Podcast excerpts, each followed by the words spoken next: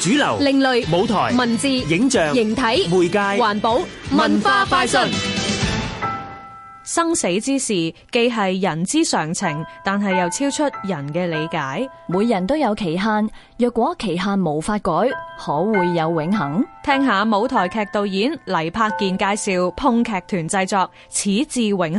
其實呢個故事係一個翻譯嘅故事，就原本就係叫做 The Shadow Box，就係一個喺美國西岸加州一個善終別墅發生嘅。咁就係有三家人呢，就各自每家都有一位患咗絕症嘅一個病人啦。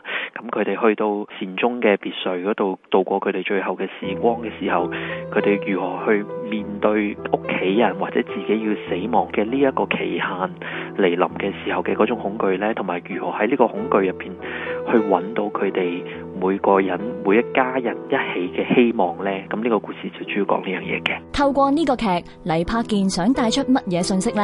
咁我哋都希望觀眾入到場之後可以明白到生命。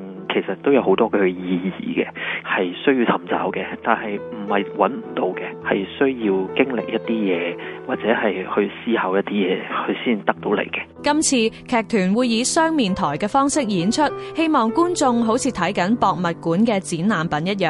而觀眾自己都係喺人生裏面同時被展覽。碰劇團，此致永恆。演出日期七月二十一號至二十三號。地點：香港文化中心劇場。香港電台文教組製作，文化快訊。